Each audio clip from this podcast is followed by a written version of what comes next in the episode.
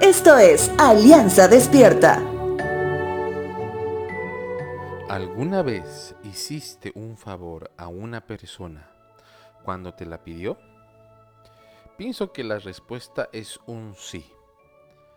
Pero ¿qué pasa cuando la misma persona viene a pedirte otro favor? Posiblemente se lo darás. Pero ¿qué pasa si esa persona lleva una vida constante de favores, no solamente contigo, sino con las demás personas?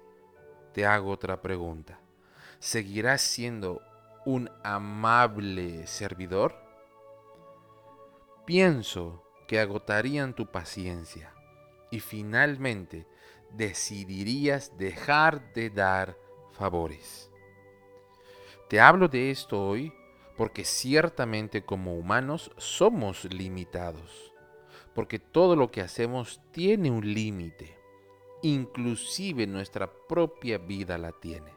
Sin embargo, Dios nos anima a que nuestra vida sea dirigida no por nuestra limitada humanidad, sino por la guía activa e infalible de su Santo Espíritu, quien nos lleva siempre a imitar a Dios como lo que somos, sus hijos. Segundo libro de Samuel, capítulo 9, verso 3 dice lo siguiente.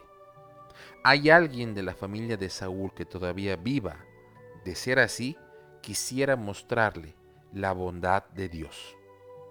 El rey David tenía toda la potestad para tomar el poder completo después de la muerte de Saúl y Jonatán.